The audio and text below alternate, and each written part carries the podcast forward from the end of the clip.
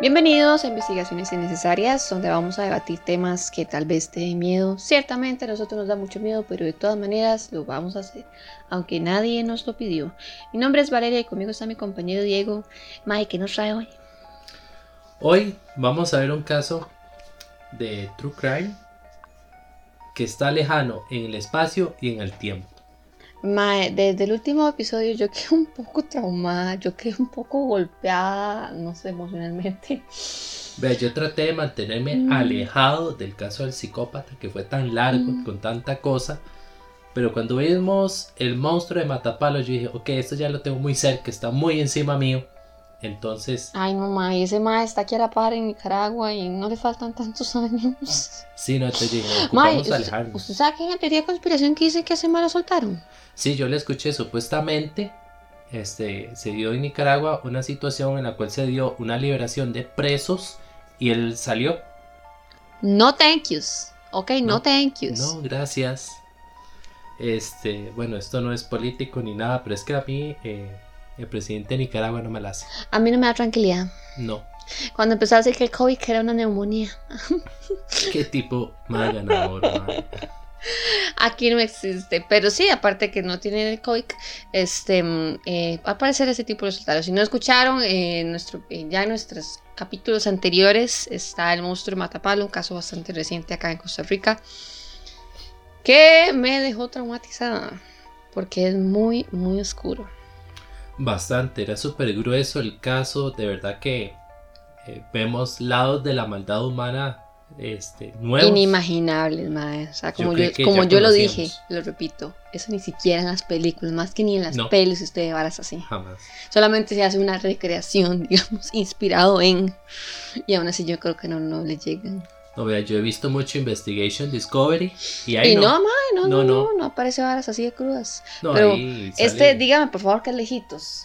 Este es lejos de verdad en tiempo y en espacio y yo creo que es súper significativo que lo veamos porque creo que todo el mundo debería conocerlo y nosotros todavía más y tarde o temprano lo íbamos a, trata- a tratar y es el caso de Jack el Oh Destripador. my god. Me encanta Jack. No me encanta Jack. Me encanta el tema. Me encanta la época en la que se trata. eh, y sé que hay demasiadas varas envueltas en la. Al punto que todavía, actualmente. O sea, hay gente que, que compra varas que puedan ser pistas. Madre, no sé. Es un tema que nunca murió. Sí, se sigue comprando supuestos objetos que le pertenecían a Jack eh, en subastas. El ma dejaba cartas, ¿verdad? Hay un tema de las cartas que vamos a ver. Ajá. Y lo que me impacta es que ah, este mes se cumplen 132 años Qué dicha, ve qué desde que cesaron los asesinatos que se consideran de él. Y aún así se siguen escribiendo libros, hay documentales, hay series de él, series inspiradas en él, hay subastas, sin tomar en cuenta toda la gente que trabaja en lo que es YouTube y otras plataformas creando contenido sobre el caso de él. Es muy interesante. Creo que incluso hay una página en Reddit, mae, donde se compartían como teorías y eso ha dado pie para nuevas investigaciones y horas así.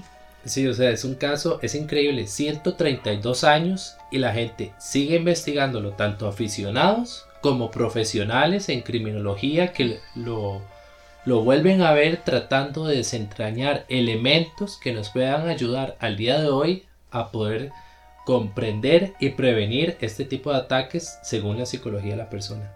Entremos en la historia. Este es Jack el Destripador. Sin duda es el expediente de True Crime más famoso a nivel mundial. Todo el mundo lo conoce, aunque sea de nombre, aunque no sepan nada. Todo el mundo sabe que Incluso ha aunque, escuchado, por lo menos. Es que esa es una vara como cultura general. sí, aunque crean que es ficticio, porque también hay gente que puede creer que es un personaje de ficción, pero no Ah, fue real. hay gente que piensa que la Tierra es plana, digo. Sí, terraplanista se llama. Este, hay un tema, eh, hay algo en el cielo que se llama luna. Cuando usted la ve, usted puede saber mucho sobre el terraplanismo y sobre todo, pero no sigamos. Como les digo, este mes ya van 132 años desde que cesaron los que se conocen como los cinco crímenes canónicos. O sea, los cinco crímenes que se dice son de él. Que se tiene seguridad, el mae fue el que los cometió. O sea, fueron cometidos por la misma persona, por lo menos. Sí, igual, hay gente que dice que no, que no todos, pero cuando se habla de los cinco de Jack, fueron esos. Ok. A él, bueno, como decimos, eh, Jack no era el nombre verdadero, era un seudónimo que vamos a ver más adelante de dónde viene. Y al día de hoy no se sabe quién fue. No se conoce quién fue este asesino de Londres del siglo XIX. Se han barajado hasta 500 sospechosos al día de hoy. 500, mae. En esa Con época había tanta gente. Es que después de la revolución industrial, mae, un montón de gente se murió. Entonces, O sea, son muy de extraño. verdad tanta 500 gente. sospechosos con nombre, claro, nombre, apellido, Es de, que de cualquier clase social. sé que era un perfil, o sea, que se, como que más se sospechaba incluso que era médico, una hora así que tenía experiencia en el área de la medicina, pero. Y mae, recortaron a 500 de gente que podía pasar por ahí con ese perfil. De verdad que, o sea, los sospechosos, tanto los que se tenían en ese entonces como los que siguen sacando a colación son muchos. Seguro el psicópata. Ah, no, vaya a ver. Vean, los crímenes de Jack el Destripador, estos cinco, ocurrieron entre septiembre y noviembre de 1888. En realidad su, su tiempo de acción fue muy corto. Fue en Londres, en el área que se conoce como el East End, en un barrio que era Whitechapel. En ese momento, imaginémonos un Londres del siglo XIX, ¿verdad? Con sus carruajes, sus caballos. Este, había una, no había iluminación eléctrica, pero sí con gas. En ese entonces, no es una iluminación eléctrica de noche como la que tenemos hoy, pero sí se había iniciado con el proceso de iluminación pública a partir de gas. Mm. Existía la O policía. sea, no era peligroso más iluminar con gas la calle. Ya, No sé por qué me imagino ma- bastantes este, altercados con, con gas. Yo creo que tal vez los accidentes eran muy comunes. Este, había policía. Hoy en día damos la policía por, por algo normal, digamos, hay policía. En ese momento ya había. Y eran los típicos policías con palito, porque eso era lo que usaban en ese momento, como, como un palito, ¿verdad? Como, esa era el arma de los maes. No lo había pensado, pero ahora que me acuerdo, todas las imágenes que vi eran de palitos. ¿sí? Eran palitos, los maes tenían un palito para bueno. hacer valer su autoridad. Vea, Londres era un centro comercial y ciudadano. Whitechapel, que es este barrio, estaba cerca de lo que se conocía como la City, que era la parte más concurrida de Londres. De día era como caótico y álgido este lugar lleno de negocios, de personas moviéndose, comerciantes. Este, pero ya de noche cesaba mucho esta actividad, pero salían otros vicios de el Londres nocturno. En ese momento, Inglaterra se encontraba en la era victoriana. Era un momento de la historia en donde existían estándares morales muy altos en una sociedad que alardeaba de su apego a las normas. O sea, el tema sexual era muy, muy estricto. Pero por otro lado, eh, vamos a encontrar el contexto donde ataca Jack el Destripador. En 1888 en Londres vivían un poco más de 5 millones de personas y Londres estaba vi- dividida en dos, la parte occidental que era el West End, ahí vivía la aristocracia y la burguesía londinense y la parte del este de la ciudad que era el East End, ahí estaba la clase trabajadora y quienes buscaban sobrevivir día a día. Whitechapel, como ya dije, estaba en el área este. En El área-. Caché. No, en la, Ah, entendí. en la baja baja. Ah, Pero es que es increíble porque, digamos, estaba el oeste y el este de Londres. Y claramente la gente de dinero era el oeste. Y lo de abajo era el este. mm, ya, ya, ya. Y era muy marcado. Era una raya más, como. Casi. O sea, tal vez usted va este, y ande en Escazú un día casual y usted diga, "Jue, aquí la gente sí vive diferente. Pero, pero aún así, no, es que ahí sí era marcado. ¿Me entiende? Me imagino que es como San Rafael de Heredia, maje, cuando uno va. No sé si alguno de nuestros oyentes conoce San Rafael de Heredia, mae, un lugar donde hay mansiones. Me encanta. Y la casa del guarda es del tamaño de mi casa normal, mae. Sí, el mae, eh, Yo, humildes, papá. hay unas de dos pisos para el, para el men que cuida, pero bueno. En este barrio de los crímenes, Whitechapel, lo común era el desempleo y la pobreza. Buena parte de la población eran inmigrantes que buscaban sobrevivir con trabajos ocasionales y con actividades delictivas. La mayoría de estos inmigrantes eran judíos que venían del centro y el este de Europa. La mortalidad infantil era altísima. La mayoría de las personas vivían en hacinamiento, varias familias en un solo cuarto. Era Concepto moderno de cuartería. Ahí está. ¿ves? Qué bueno, vale, que usted está aquí y me trae el concepto a la actualidad, porque si no. Pasa una cuartería. Vea, el- era muy común que los niños pequeños murieran por asfixia en esas condiciones. Mal por asfixia. Bueno, es que yo tengo el concepto de, de Inglaterra en esa época. eh, recuerdo la época de la Revolución Industrial, que fue donde toda esta vara se descontroló. Porque los chiquitos los ponían a trabajar. Entonces, eso también era una, una causa de muerte súper alta, mae. Chiquitos Sí. trabajando, fumando. ¿Se imagina? Y el fue. "Eh, eh". Y el pan, no sabemos qué está pasando aquí. No, de verdad que eran condiciones deplorables. La esperanza de vida no superaba los 45 años de edad. Rastro, usted está. Yo ya, yo ya estaría en la parte de. Usted ya está, ya caída. estaría así ya como en el declive, ¿verdad? Ya, Sí, no, ya, debería ir ordenando sus asuntos, ma. Sí, ya, ya, buscando las últimas metas. Más para allá que para acá, ma, no sé. Y la mayoría de la población que estaba en este barrio tenía en promedio 22 años. Qué jóvenes, ma. O sea, estamos viendo ya porque Qué juventud tener 22 años. se acuerda. Oh my god. Si yo tuviera 22 años me como el mundo más. Mae. No me acuerdo cuando tuve. Siento que fue hace como, como 10 años, mae. Y no fue hace 10 años, gente. No, No. estoy, todavía no he llegado a los 30, pero igual. Porque a veces yo tenía la idea cuando veía imágenes, eh, dibujos de este Londres del siglo XIX, de una vestimenta súper linda, ¿verdad? No, Y era esto- sucio. Para mí, o sea, eso, eso es lo que más marcó el Londres de la época. El- Susito. Era sucio. Todo el río, no sé cómo se llama ese río, mae, que es el río principal, que está como en el centro de. de- de- no sé, mae. Eh, recuerdo que ese es donde está el Big Ben, mae, este puente y toda esa Ajá. vara. Ese río, mae, ahí la gente de la época era como, vamos a tirar las cosas del río. Y Y, y eso- allá por los años 1800, eh, la gente pensaba que usted tiraba las cosas al río. Desaparecían, ¿ok? Desaparecían. Se curaba, era mágico. La cantidad de basura que todas están sacando en Londres, más es impresionante. Pero es que esa gente rajado, se moría de, de- imagínate, cuando fue la peste de ratas, mae. Ajá. Esas esa varas, gente- en una, una época que habían tantas ratas, mae, la gente se moría así, como, como volver, como moscas, mae, la gente caía en las calles y se quedaba muerta. Era muy sucio y estaban muy, volviendo a- muy encima, todos encima, lo tenían que ir súper hacinados, no cabía tanta gente. ¿Sabe qué pienso yo? Que no había desodorante.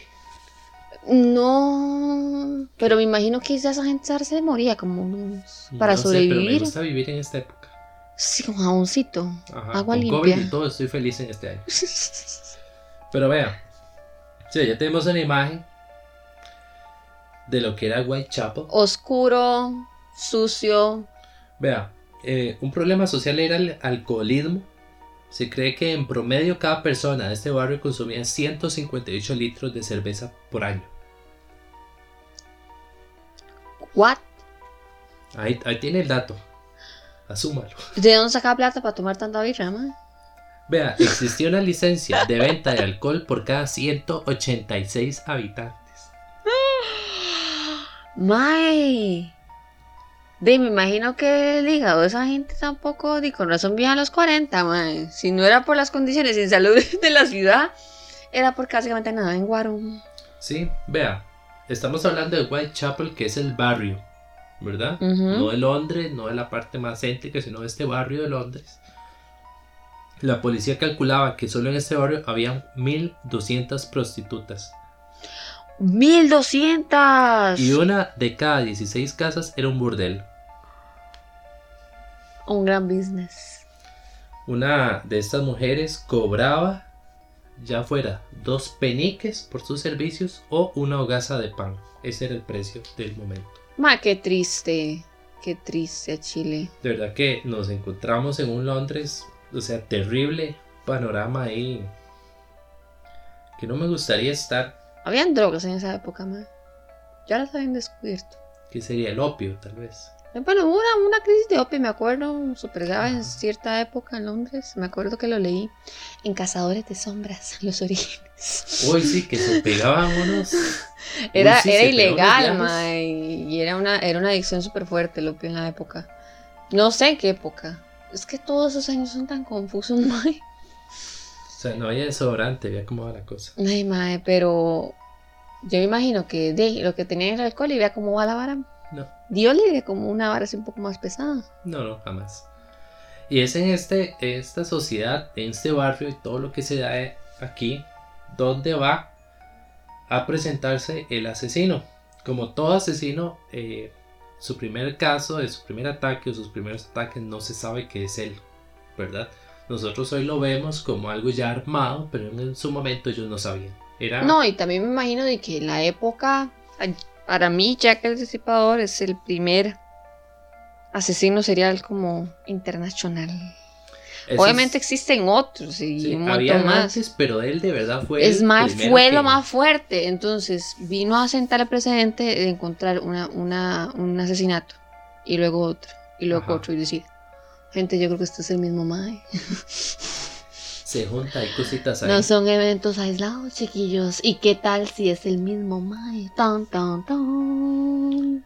En este año de 1888, antes de septiembre se dieron dos asesinatos de prostitutas.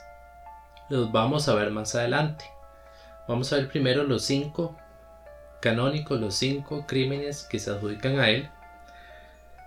Pero para cuando sea el primer ataque de Jack, que es el 31 de agosto, ellos ya tenían el precedente de dos asesinatos anteriores, ¿verdad? Entonces la policía estaba en el tema.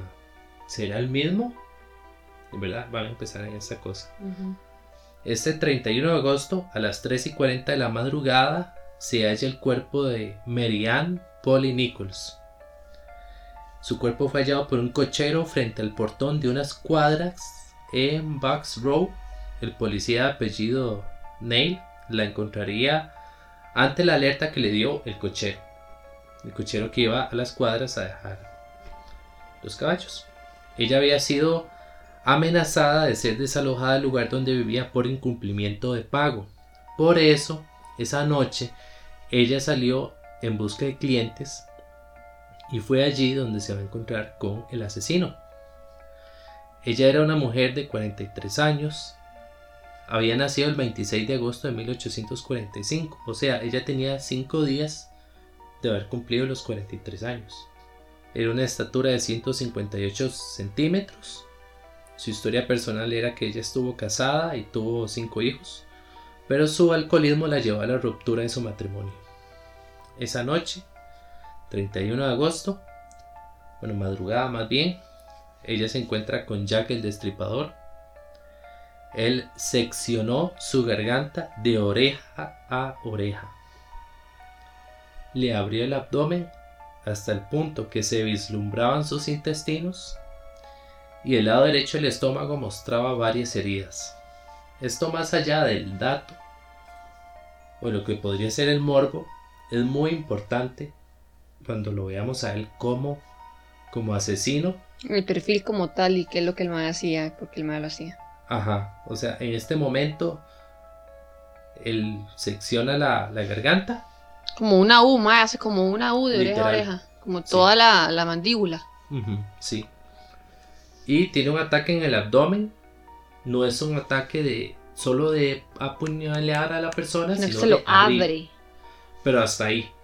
Hasta ahí quedó él, ¿verdad? Con este ataque. La policía va a ver el caso, va a tener el tema de estar relacionado con los otros dos asesinatos. Está ahí. Unos días después, el 8 de septiembre, se va a dar el segundo ataque. Va a aparecer muerta Annie Chapman. Su cuerpo es hallado por el policía Joseph Chandler a las 6 y 20 de la mañana. Cuando él encuentra, tiene menos de dos horas de haberse dado la muerte. Entonces, obviamente él estaba cerca. Vea, este ataque, entonces fue más o menos por ahí de las 4 de la, de la madrugada. Fue en Hansbury Street, en la entrada al patio trasero de una casa de huéspedes. La víctima va a aparecer junto a unas monedas, dos anillos de bronce y un sobre roto con una letra M escrita. Ella va a tener el cuello cortado de izquierda a derecha, el abdomen abierto y parte de sus intestinos sobre el hombro derecho. Sobre el hombro. Sobre Se lo sacó. Aquí es donde empezamos a ver ciertas cosas porque para que él haga este corte sobre su víctima, se supone que él debe atacar por detrás. como llegarle por detrás y, o por lo menos tenerla sujeta por detrás para que pueda hacer todo el movimiento que atraviesa de un lado a otro. Entonces, el hecho de que venga de izquierda a derecha ya nos dice que él era diestro por la forma en que lo hace. Tiene que agarrar el cuchillo. Y nos, nos introduce que ya él igual corta el cuello, tiene una abertura de abdomen, pero él ya empieza con una manipulación del cuerpo. Del cuerpo. A Annie Chapman también le faltaba parte del útero que según el análisis policial le fue extraído limpiamente. Y aquí empieza. What? Ya. A lo que hablábamos de que tenía que ser una persona que tuviese conocimientos por lo menos de, anatomía. Sí. Para poder extraer un órgano así, más. Sí, porque de verdad es una persona que primero que da un avance con respecto a la manipulación del cuerpo de su víctima, pero es un avance eh, con objetivo claro, digamos, él desea una parte de su víctima y sabe cómo obtenerla eh, sin, sin hacer un desorden en la escena, porque es que esto está ocurriendo en plena calle. ¿Con la luz que había? o sea, hablemos sinceramente. Digamos que no había luz de nada, no había luz de gas. Entre más que no estuviera este alumbrado público, un tipo caminando en la madrugada embarrado en sangre, Valeria, en cualquier lado llama la atención, más en una ciudad como esta tan concurrida. Ah, tan delicado, digo. Tan delicado. El, el haciendo un despelote, ah, no. Este, matando mujeres, de, digamos, abriéndoles el cuello, mae, sacándole las tripas, literalmente. Literal. Vea, con este caso de Annie, ya son cuatro asesinatos en lo que va del año. Esto lleva a que el 10 de septiembre un grupo de comerciantes de la zona cree el Comité de Vigilancia de Whitechapel que dirige George Lusk. Después conocido como, ¿cómo se llama? Comunidades, barrios organizados. Este barrio es organizado, Max. Dale el letrero. Fuerza Pública Costa Rica. Bueno, dice que él hizo un grupo ahí, dio linternas de gas a los miembros. Peligro, y hacían rondas nocturnas vigilando al, a los posibles asesinos que andaban por ahí. Entonces, en este momento, el inspector Frederick Aberline va a ser quien determine que estos dos últimos asesinatos fueron perpetrados por la misma persona. Me imagino por las heridas. Ajá. Aquí, obviamente, es, es la búsqueda del culpable. Entonces, eh, como toda sociedad, como todo grupo humano, eh, siempre el mejor culpable es el que acaba de llegar. Entonces se va a dar una ola de antisemitismo en Londres porque van a decir que el asesino era judío, porque los judíos habían llegado. Es lo más lógico. Aquí no asesinaban hasta que ustedes llegan, lo cual no es cierto. Pero no es fácil pensar así esa situación los periódicos tampoco van a ayudar, o sea, van a empezar a criticar mucho va a, creer, va a creer, es la prensa siempre. Porque, ok, hoy tenemos aquí colegio de periodistas y un poco de cosas, en aquel entonces no había nada, o sea... Al papel lo que aguante. Lo que aguante, la, la agarran contra la policía, a inventarles cosas, decirles que no son capaces. Y los mismos periódicos van a empezar a contratar detectives privados que les ayuden a obtener, a obtener em, nombres de sospechosos. Para así ellos poder mantener el tiraje de la noticia con nombres nuevos, porque ellos incluso publicaban nombres de sospechosos. O sea, no, no era como hoy, ¿verdad? Que si sale mi nombre ahí medio medio, yo voy y pongo una manda, no. Mae, usted sabe lo que hizo estar usted tranquilo, llega a su trabajo y está su esposa con el periódico. Ah. Desgraciado, Alberto. Alberto, tu nombre sale en el periódico. Mi mamá me dijo que no, que no era bueno. Mae, qué peligro jugar así con la gente, ¿ah? O sea, ya a nivel de comunidad va a ser un desastre lo que está pasando. Y se va a venir el tercer ataque. El tercer ataque es el 30 de septiembre en Berner Street. Esa Mm, noche, Nótese que un buen lapso, digamos, varios días, me imagino que como se hizo esta brigada, comillas, especial de vigilancia, ya el mae como que tenía que ir con cierta precaución. yo me lo imagino él vigilando. O sea, ahora vamos a Parte de...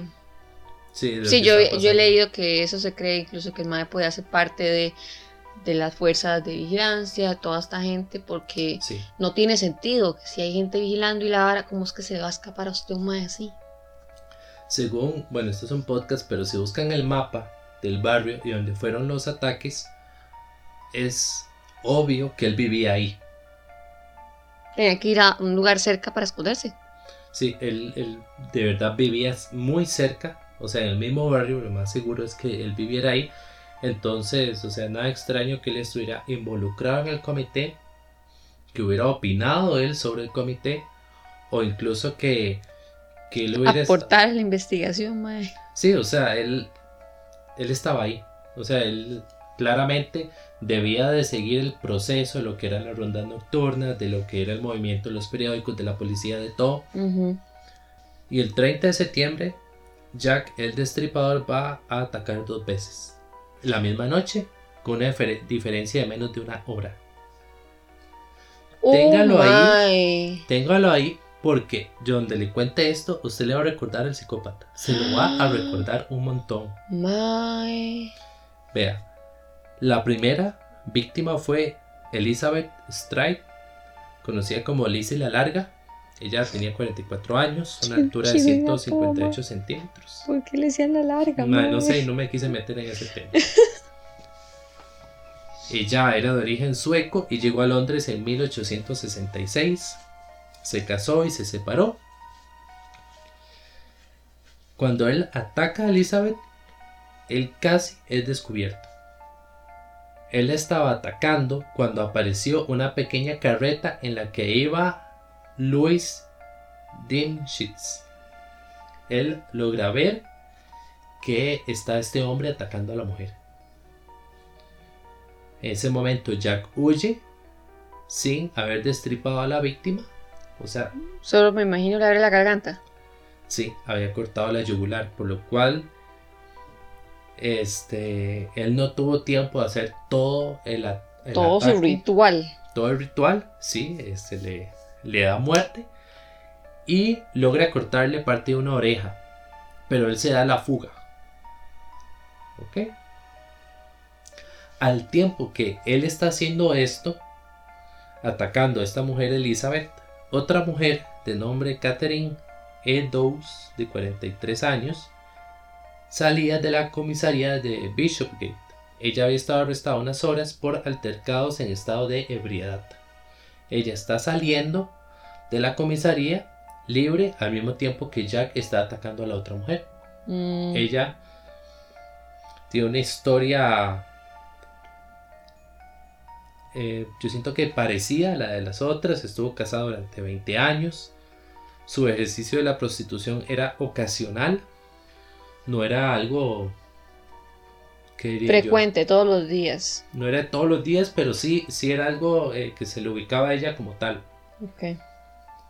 Ella estaba vagando por las calles de Londres, ya libre después de haber sido liberada de la comisaría, cuando se encuentra con Jack el Destripador. Y ella se encuentra con él en Mitre Square. No sé cómo será el primer nombre. Entre un ataque y otro, se calcula que fueron 45 minutos. ¿Y en distancia? Muy cerca, muy, muy, muy cerca. Sí, me tenía que ir por ahí. Sí. O sea, no tengo la distancia exacta porque o sea, había que tomar en cuenta lo que eran las cuadras y todo. Pero estamos hablando de menos de, de 2 kilómetros. Claro que el mapa pudo haber durado desplazándose de, de- de un lugar a otro. Sí. Eh, quien encuentra a esta mujer, a Catherine, es un agente de policía de nombre Edward Watkins. Y él a primera vista, ya con toda la información que tenían, él supo que ella era víctima de Jack el Destripador. El cuerpo de Catherine fue analizado por los médicos Brown y Phillips. Ellos van a ser importantes dentro del caso. Y el informe de ellos con respecto al cuerpo es el siguiente. La mujer tenía cortado todo el cuello, típico. El estómago abierto, el intestino cortado, multitud de heridas en el rostro que buscaban mutilarla. No eran heridas de defensa. No, el objetivo del Ella era- estaba muerta y nada más quería librarle. Sí, era la mutilación específicamente de la nariz y una oreja que fueron seccionadas completamente. Y debajo de cada ojo él hizo dos cortes triangulares. El asesino extrajo del abdomen el útero y el riñón izquierdo de la víctima. Ya entiendo por qué me dijo que me recordaba al psicópata. Que me recuerda la noche que el psicópata intentó atacar, fue frustrado y volvió a atacar.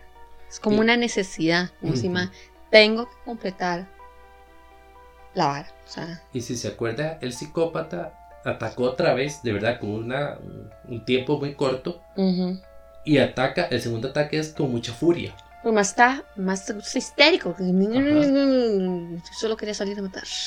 O sea, cuando, cuando el psicópata había visto su primer ataque frustrado, él inmediatamente huye, busca, ataca y lo hace con una furia desconocida hasta el momento. Y aquí Jack es lo mismo. Él Ma, la mutiló, la cara, los ojos, le sacó un riñón. eh, y eh, me llama la atención porque, o sea, entre un caso y otro, estamos hablando que 100 años. Y aún así, dos continentes Se ve que diferentes. existe a Podríamos- nivel psicológico, Sí, de una psicología del asesino así bien afianzada de- del, del asesino que ve su trabajo incompleto, la frustración que él Ujú. representa y cómo eso simple y sencillamente. culminarlo, pero de verdad lo lleva a la furia y, y se vuelve loco todavía más. Sí, no era suficiente. Este ataque va a dar una pista, una pista física con respecto a Jack el Destripador. Obviamente van a empezar a buscar elementos en la zona y un par de horas después de la muerte de Catherine, un agente de policía llamado Alfred Long encuentra una pieza de delantal lleno de sangre en Woolstone Street y enfrente del pedazo de delantal en una pared hay un graffiti. El graffiti dice, los judíos son los hombres que no serán acusados en vano. Obviamente cuando la policía ve ya el mensaje más claramente deciden borrarlo porque sabían que si se sabía que una parte de un delantal ensangrentado se encontró frente a esta frase, iba a dar toda una ola de ataques hacia judíos de la zona. No iba a ser muy bien recibido. A mí la frase me... O sea, no la entendí la primera vez que la leí. Yo dije, ¿qué qué? O sea, los judíos son los hombres que no serán acusados en vano. O sea, yo me quedé como, como, ¿qué quería decir, señor? ¿Por qué no lo puso más clarito? No le dio tiempo de elaborar un poco más eso.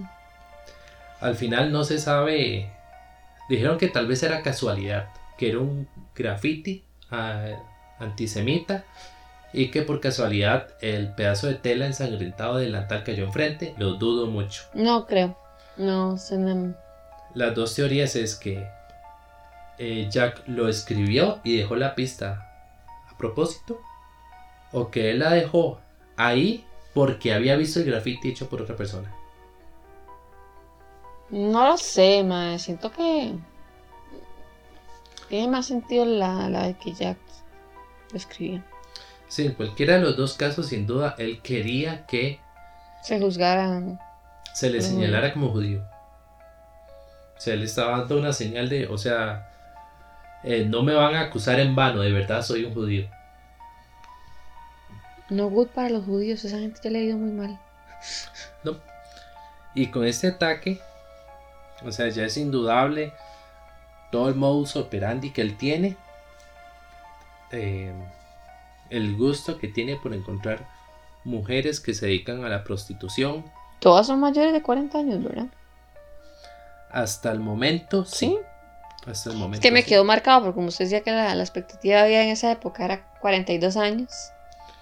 Sí, 45. Esto nos trae tal vez la hipótesis de que él tuviera una edad Mm. similar. Podría ser. Tenemos también que él busca un objeto de la víctima, un objeto no material, sino de la, del cuerpo de la víctima. Específico. Ajá, Sería el útero. En este caso, él busca el útero de la mujer. Y eso va a ser importante cuando veamos las hipótesis.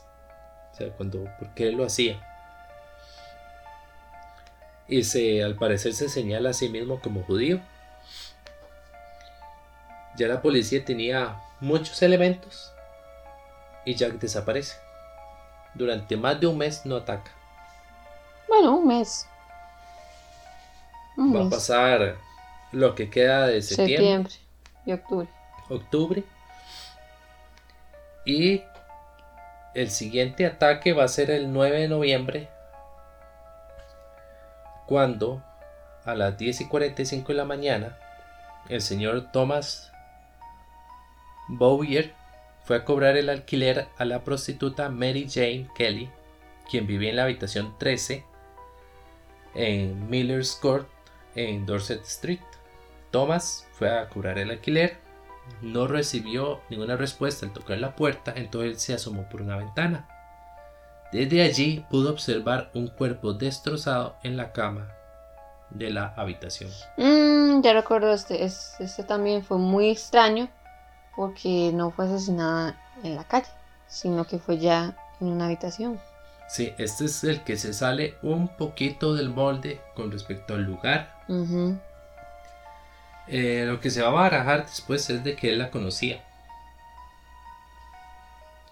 Se conocían de alguna manera como para que, Tuviera la confianza de llegar, abrirle el cuarto y estuviera ahí. o de alguna forma, él... eh, La contratoma. eh. Ajá, la contrató y estaban ahí, pero sí no es, no es el típico de que él se encuentre en la calle. de. Exacto.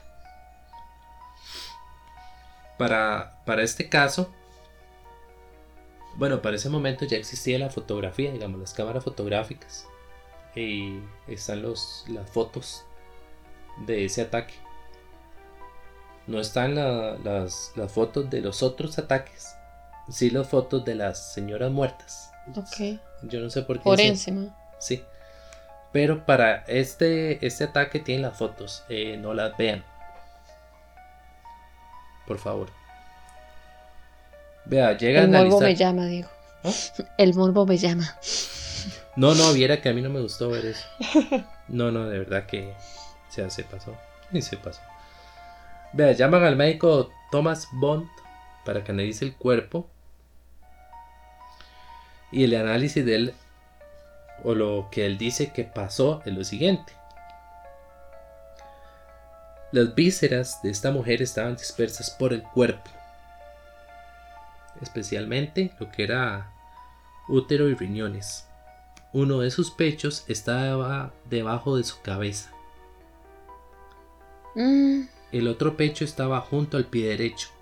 mm. Entre los pies de la víctima estaba el hígado.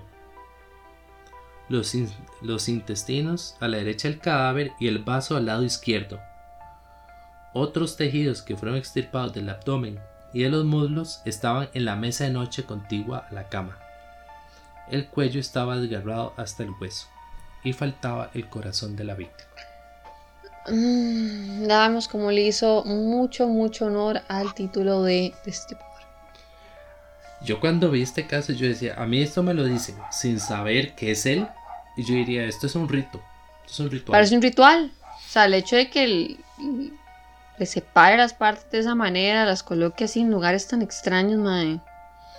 O sea, es rarísimo, ¿verdad? Parece uno de esos. eh, una de esas sectas extrañas, esos ataques rarísimos. ¿En qué anda ese mae? Quién sabe, pero. Con este se cierra los cinco casos canónicos de Jack el Destripador. Desde el primero hasta el último, vamos a ver aprendizaje y evolución. Y para mí decirlo es- muy extraño, porque comúnmente usamos palabras como aprendizaje o Mm. evolución de una forma positiva. De ahí. Pero Sí, en- o sea, vemos que el prim- la primera víctima solo tenía como el cuello y, y la- y el, el abdomen. Ajá. O sea, ya la segunda le faltaba el útero. La tercera, evidentemente, no le pudo haber hecho nada porque no le dio tiempo. La cuarta, sí, eh, tenía mucha chicha. Y la quinta ya fue otro nivel completamente de ataque el que sufrió. Los primeros dos casos, usted ha mencionado, los primeros dos asesinos, Ya los vamos a asesinatos, ver. perdón. Con, bueno, el todo este de aprendizaje evolución. Y tenemos claros los casos. Hablemos ahora de las cartas. Porque el tema de las Ah, cartas las es una famosas cartas, sí. Ok. En, en este momento, en lo que se están dando los ataques y toda la cosa, como le dije, están los periódicos con, este, contratando detectives privados para que den nombres. Sacan nombres de personas reales que vivían ahí en los periódicos. La policía va, los arresta, los interroga, va todo esto. Y llega a la Central News Agency el 27 de septiembre una carta del 25 de septiembre. La carta se la voy a leer Eso es antes del último asesinato, ¿verdad? antes. Esta carta es antes de que él tenga el, el- el ataque frustrado. Y la, la carta dice lo siguiente, se la voy a leer tal cual. Nada más como contexto le voy a decir que a él le empiezan a llamar mandil de cuero en, en- en los periódicos. Es un apodo que él le pone. Este, y se le conoce de esa forma, mandil de cuero. Él no se conoce al principio como Jack el destripador, sino como Mm. mandil de cuero.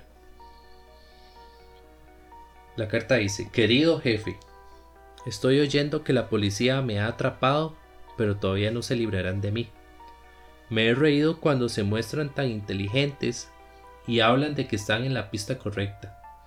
Ese chiste sobre mandil de cuero me hizo tronchar de risa. Voy a por las prostitutas y no pararé de destriparlas hasta que me echen el guante encima. El último trabajo fue grandioso. No le di tiempo a la señora para chillar. ¿Cómo pueden atraparme ahora? Estoy encantado con mi trabajo y deseo empezar de nuevo. Pronto tendrá noticias de mis divertidos jueguitos. En mi último trabajo recogí algo de sustancia roja en una botella de cerveza de jengibre para escribir con ella, pero se puso espesa como la cola y no la puedo usar. La tinta roja es bastante adecuada, espero. Jaja. El próximo trabajo que haga le cortaré las orejas a la señora y se las haré llegar a las oficinas de la policía solamente por diversión. ¿Qué le parece? Guárdese esta carta hasta que complete otro, otro trabajito. Entonces hágala pública tal cual. Mi cuchillo es tan bonito y afilado que quiero ponerme a trabajar ahora mismo si se presenta una oportunidad. Buena suerte. Suyo, sinceramente, Jack el Destripador. No se moleste si le doy el nombre profesional. May. Suena como mae muy agradable Es, para tomar el café. es una locura de carta porque Qué mae más rayado, por Dios. Y se considera auténtica. Vamos a ver, esto de las cartas es muy complicado. Este era el mensaje central de la carta. Luego, en otra parte de la carta, de forma diagonal, hay un mensaje añadido que se cree que se escribió después. O sea, que él escribió la carta. Y después le agregó la vara. Esa parte añadida que está en la segunda página dice lo siguiente. No estaba lo bastante bien como para echar esto al correo antes de quitarme toda la tinta roja de mis manos, maldita sea. Todavía no hay suerte. Ahora dicen que soy médico, jaja. La carta, digamos, para mí, ¿qué señala? Pensemos que es real. Pensemos por el momento que es real. Que señala que es una persona que se cree mucho más inteligente que la policía. Ah, que está ya, digamos, en una hora superior.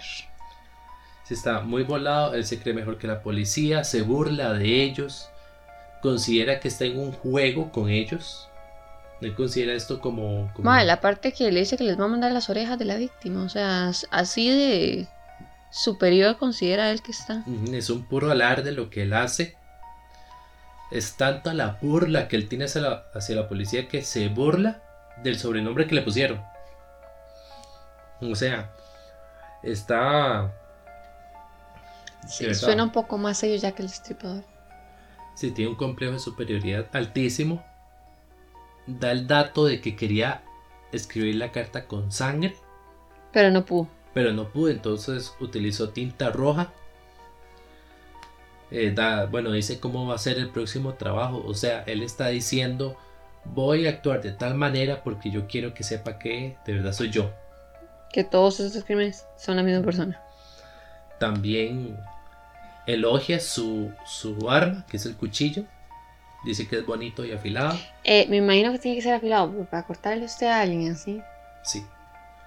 Él sigue los protocolos de una carta. Dice, querido jefe, al principio. Termina diciendo suyo sinceramente. O sea, tiene cierta educación, ajá. La educación de lo que es comunicarse por carta. El, texto añadido sí es extraño, ¿verdad? ¿Por qué no la pudo mandar la carta? No tiene mucha lógica y esa parte le escribió sin puntuación. Se puede malinterpretar el, orden de las ideas. Y se burla de que dicen que él es médico. Ok, dos de las hipótesis más fuertes cuando se dan los ataques es que él tenía que ser o carnicero o médico. ¿Por qué? Porque él es una persona que ataca de noche, está bien, pero en la calle. Limpio, o sea, hace varas limpias. Tiene que tener experiencia haciendo la vara, o sea, lo, más racional. Y además, él, después de un ataque, él de una o de otra forma debía estar manchado de sangre. Entonces, ¿qué es lo que dice? En esa época, los estándares de higiene eran diferentes a los que tenemos hoy en día. Digamos, en ese momento, ver a un tipo con un delantal manchado de sangre en la calle era ver a un carnicero o a un médico. Hoy día sería ver a un loquito. Uy, uy, un digamos. Entonces ellos decían, bueno, ¿quién podemos ver en la calle caminando tranquilamente lleno de sangre y que nadie diga nada? O que tenga la posibilidad de, de, de limpiar así la ropa sin llamar la atención. Sí, él se burla de que dicen que es médico. Entonces, eh, la hipótesis de que fuera carnicero con la carta es fuerte tomando en cuenta que él hace mucho alarde, se cree como superior. Incluso él no, no quiere como despistarlos. Quiere que estén encima de él. Ajá, y él demostrar que estoy más inteligente que, ellos porque va mucho más adelante, aunque él les diga las cosas. O sea. Toque narcisista, compa. Esta carta, dos días después de que la recibió el periódico, le entregaron a la policía. La policía considera que era una broma. Hasta que la siguiente víctima aparece con la oreja cortada. ¿Verdad? Entonces dicen, ah, mira. que Tortel había dicho que lo iba a hacer. Igual, hay una parte de, analistas en el momento que dicen que el corte de, de la oreja eh, no iba a ser un corte limpio, sino que se dio al calor del momento. Donde jaló y de una vez lo llevó hasta arriba, no parece que... Sí, entonces ellos van a decir que la carta es falsa. Una coincidencia. ¿Verdad era falsa? Al día de hoy todavía no se sabe a ciencia cierta qué fue. Lo que sí es que esta carta le va a dar el nombre del asesino serial, Jack el Destripador. De aquí viene el nombre de él. ¿Se lo puso él o algún loquito? Sí, o alguno. Pero la cosa es que el sobrenombre de Mandil de Cuero se va a perder, va a quedar como el sobrenombre. No sonaba muy elegante, no. Sí, no. Después del 1 de octubre va a llegar a la misma agencia de noticias una postal esa postal se le conoce como Sosi Jackie. Y él ahí menciona que va a haber un evento doble. Él dice que va a atacar dos veces. ¿Qué es lo que pasa? Que igual esta, esta postal es manoseada, hay, no hay claridad cuando se envió, cuando llegó. Igual empiezan a llegar muchas cartas a los periódicos de falsas. Mm, O incluso hubo periodistas que empezaron a crear cartas falsas para publicarlas ellos. La moral en esa época, me imagino que era muy, Entonces es muy difícil. como muy difícil de delimitar, mae. Pero la cosa es que esta postal decía que iba a haber un, un evento doble. Al final no saben si, si la postal llegó antes de que se diera el evento o si fue después. Entonces no se puede determinar Si, pasó o no pasó. Ajá. Aparte que el evento doble no suena como algo planeado. O sea, evidentemente fue Sí. tan mal, le salió mal la vara. Y pues después intentó remediarlo. Pero igual es una postal importante, se le considera importante dentro de las pruebas. Y va a venir la tercera carta, que se le envía al presidente del Comité Ciudadano, ¿se acuerda? De George Lusk. Ajá. Ok, el, Los vigilantes. el ¿qué sería el más este? El Punisher, no sé qué será ese mae. Esta carta sí es medio, medio creepy, más. Porque a George Lusk, además de la carta, le llega un riñón en etanol. Ah, el riñón, el riñón izquierdo, ven a las víctimas, mae. Sí. Y la carta le va a decir a este señor que que el riñón que le mandó está incompleto, que la otra parte del riñón él se la comió después de haberla freído. Ay, Se de entregaron a un parte, médico quien corroboró que este pedazo de riñón era un órgano humano. ¿Y era o no era la víctima? No tenían cómo saber en esa época. No se puede saber. No se puede saber.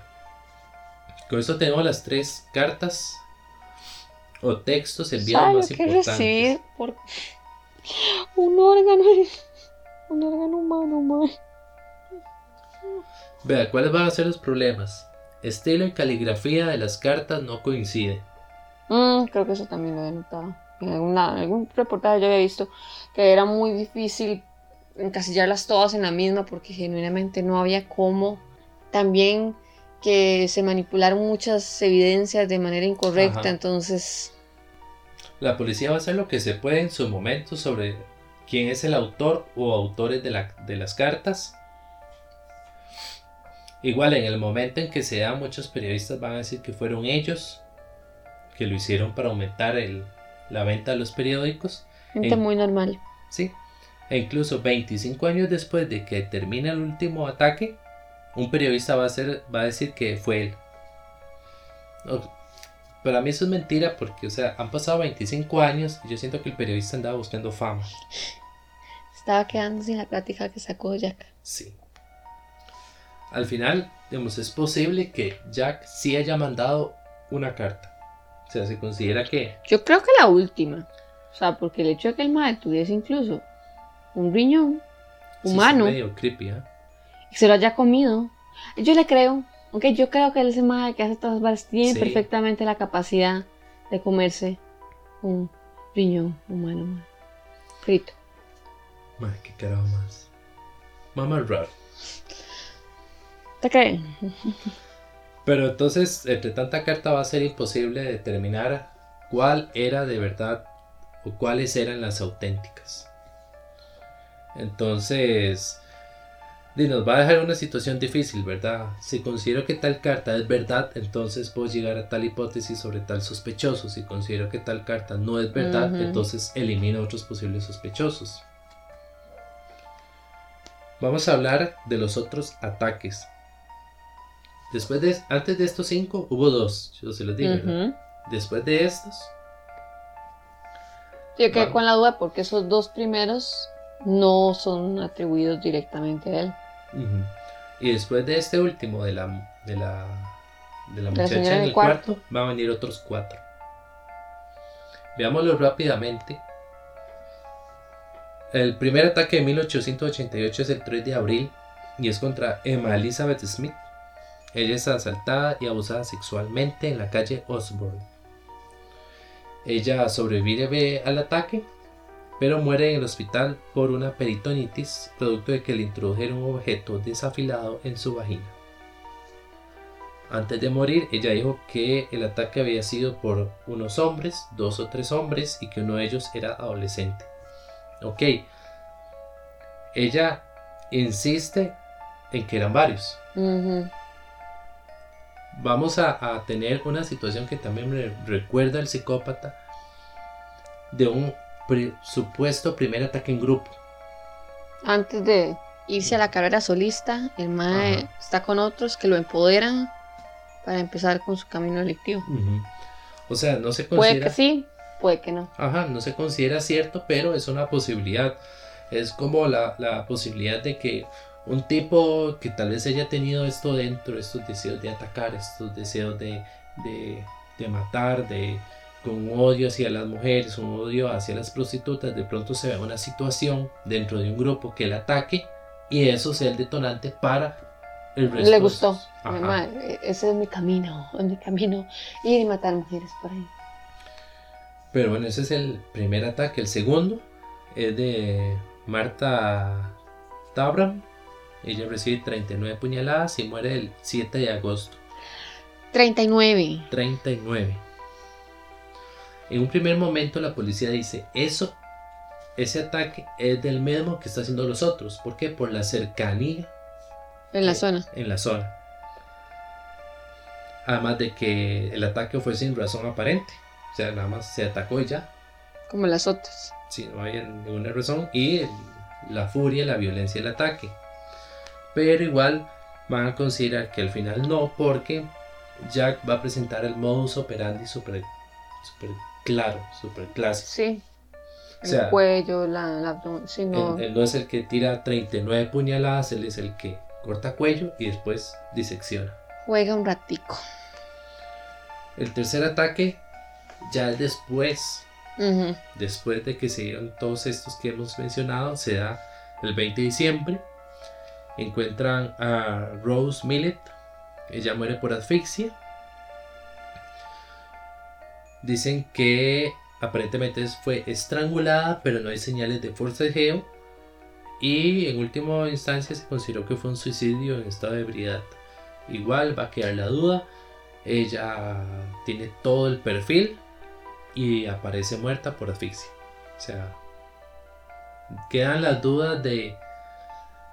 sí, pues, también yo siento que es que como el maya, más bien, como usted decía, lo evoluciona de una manera negativa. No, no, no siento que el maya sea para devolverse. Sino, esta abre otro camino de los investigadores que son los imitadores. Ah, ya los hemos mencionado en diferentes ocasiones porque si hay algo peor que un loquito, es un loquito que quiere imitar a otro loquito. No, y ya que el destripador va a desatar muchos imitadores. Qué bien. O sea, son tanto en Londres en ese momento como a lo largo de la historia. Conforme se va conociendo más. En otros países, ya entrado el siglo XX, siglo XXI. Qué cansado, más ya hay uno, más. Imagino. El siguiente ataque es de Alice Mackenzie Aparece muerta en Castle LA el 7 de julio de 1889, año siguiente.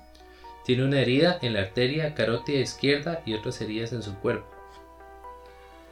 El médico Bond, que ya habíamos mencionado, consideró que era obra de Jack, pero Phillips, el otro médico, decía que el modus operandi estaba ahí. Puede ser más un, un copiador, un imitador. Sí, ellos llegan a la conclusión de que se parece pero es diferente. Entonces ellos dicen que es un imitador. También yo me imagino que a la hora de revisar los cuerpos, el corte, los cortes de Jack seguro eran firmes y era un solo corte, porque el madre tenía toda esa seguridad y esa confianza en sí mismo, ese macabro tan terrible. Y a la hora de ver los otros, seguro son cuerpos como más, más torpe el asesino, no, no actúa con la misma seguridad, con la misma capacidad de... Entonces ya es donde dice, o sea, evidentemente esto era un mal que pensó que puede hacer lo mismo de Jack y descubrió que no.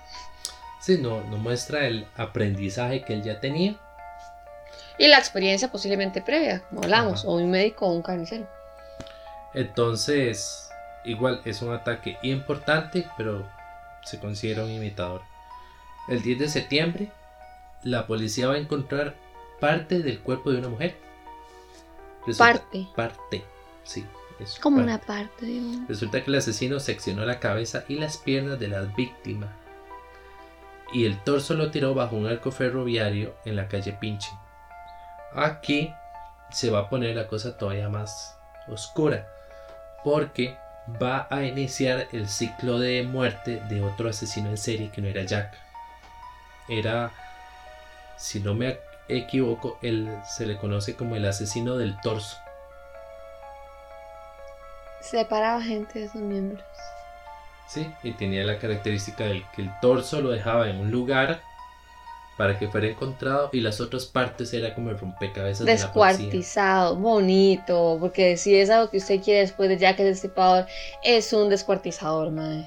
No suena una época bonita para vivir en Londres, No, para nada. ni ser mujer. Igual, digamos, eh, el asesino del torso podía ser un imitador. Ah, No en el modus operandi, pero sí con... tal vez es su motivo o el... O, o el tipo que dice de verdad en su locura que quiere tener un, una firma. Es decir, el- la firma de Jack era el cuello, era la disección, Yo mi firma a- es esto. Es que la gente, si hay gente rayada, madre, cuando se pone a pensar en esta... Que echa que eso fue hace tiempo. Mm.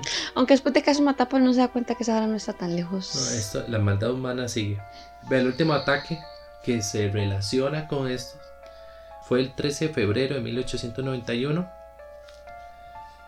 El cuerpo aparece en Swallow Gardens bajo un arco ferroviario. El- un cuerpo tenía un cuerpo que tenía el cuello seccionado. Se tuvo sospechoso, pero se le liberó al no tener pruebas. Al final tenemos 11 ataques. 5 ¿Son seguros que son del MAE?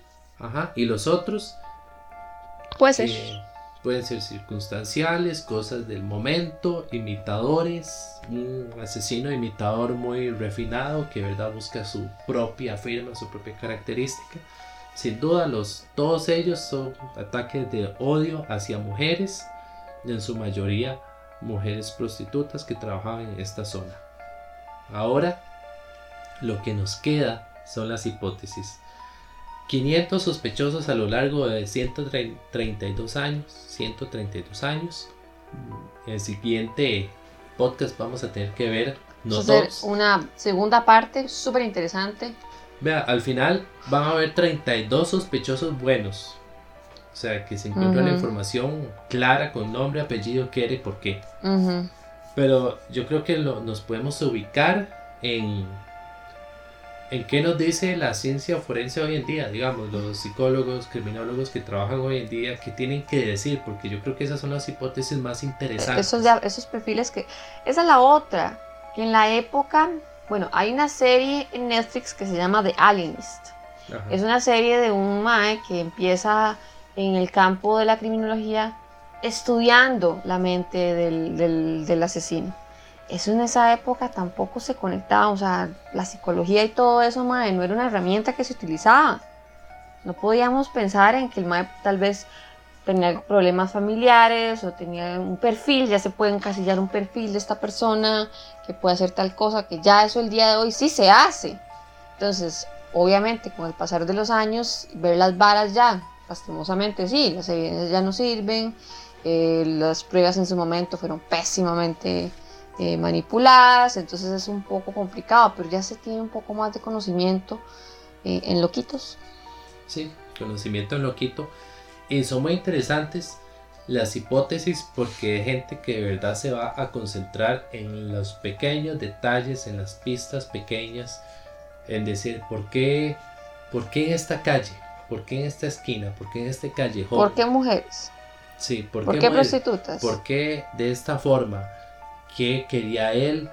Eh, ¿Cuál pudo haber sido su relación con las mujeres antes de esto? Recordemos que el, último caso sé que ha levantado muchísimas más pistas sobre, sobre él. Eh, porque el hecho de que él entró a algún lugar, varias personas lo pudieron haber visto directamente. Donde entró a la posada, estuvo con esta mujer, luego tuvo que salir. El hecho de que ya no tuvo el tiempo de ir a esconderse a algún lugar, a limpiarse la sangre, sino que él tuvo que haber salido de ahí con alguna evidencia, madre. Ajá. Algo tuvo que haber salido. Mae, pero como no se esperaba un asesinato en una posada, sino que eran en las calles donde el man andaba. Sí. Y también van a tratar la pregunta súper interesante. ¿Por qué no siguió? ¿Qué pasó? ¿Murió? Ahí lo vamos a ver. Hay hipótesis de por qué él no continuó una escalada de violencia de que fue esto dos meses Y cesó. y para. Y sí, siguen otras cosas. pero- Técnicamente, porque los otros no se sabe si son de él o no.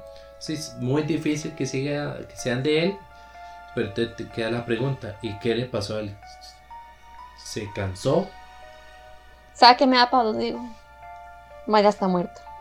Sí, eso es que eso es fijo. Ese no es como el Highlander, el inmortal, no. Bueno, gente, esperamos que nos acompañen en nuestro próximo podcast, que sería una parte 2 con todas esas hipótesis sobre quién fue Jack el Destripador. No vamos a ver los 500, no, pero vamos a entrar a los, a, los, a los básicos. Si llegaste hasta aquí, gracias por escucharnos. Esperamos que nos sigan en nuestras redes sociales, Instagram y Facebook. Déjanos tus sugerencias, cuéntanos tus relatos. Esperamos leerlos y que ustedes nos escuchen, aunque esto nos dé miedo. Hasta la próxima. El loquito. Loquitos.